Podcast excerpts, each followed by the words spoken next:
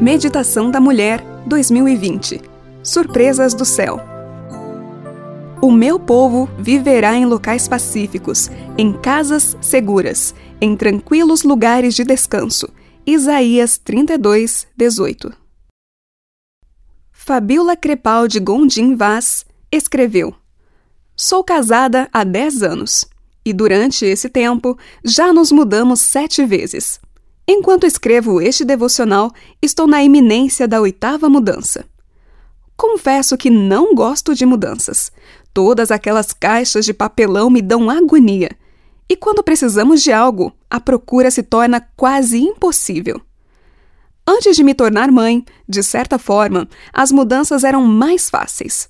Mas depois, tudo ficou um pouco pior no sentido de que tenho que ter domínio, ou pelo menos tentar, de onde estão as coisas. Principalmente as que são necessárias para o uso das crianças.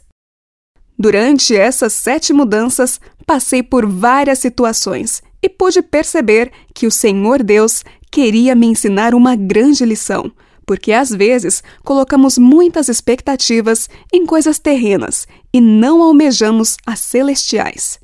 Na última mudança, percorremos cerca de 600 quilômetros.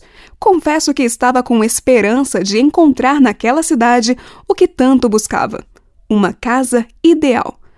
Qual não foi a minha decepção ao constatar que não conseguiria? Decidi conversar com o Senhor. Perguntei-lhe o porquê. Sua serva não merecia ser atendida em seus pedidos?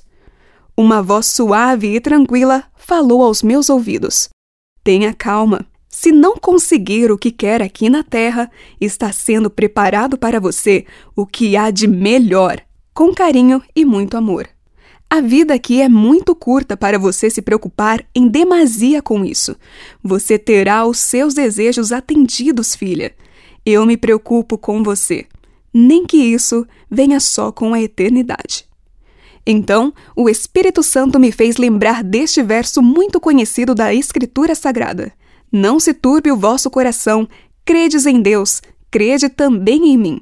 Na casa de meu pai há muitas moradas. Se assim não fora, eu vou-lo teria dito, pois vou preparar-vos lugar. E quando eu for e vos preparar lugar, voltarei e vos receberei para mim mesmo, para que onde eu estou, estejais vós também. Estou esperando, Senhor, esperando o teu abraço, esperando minha morada.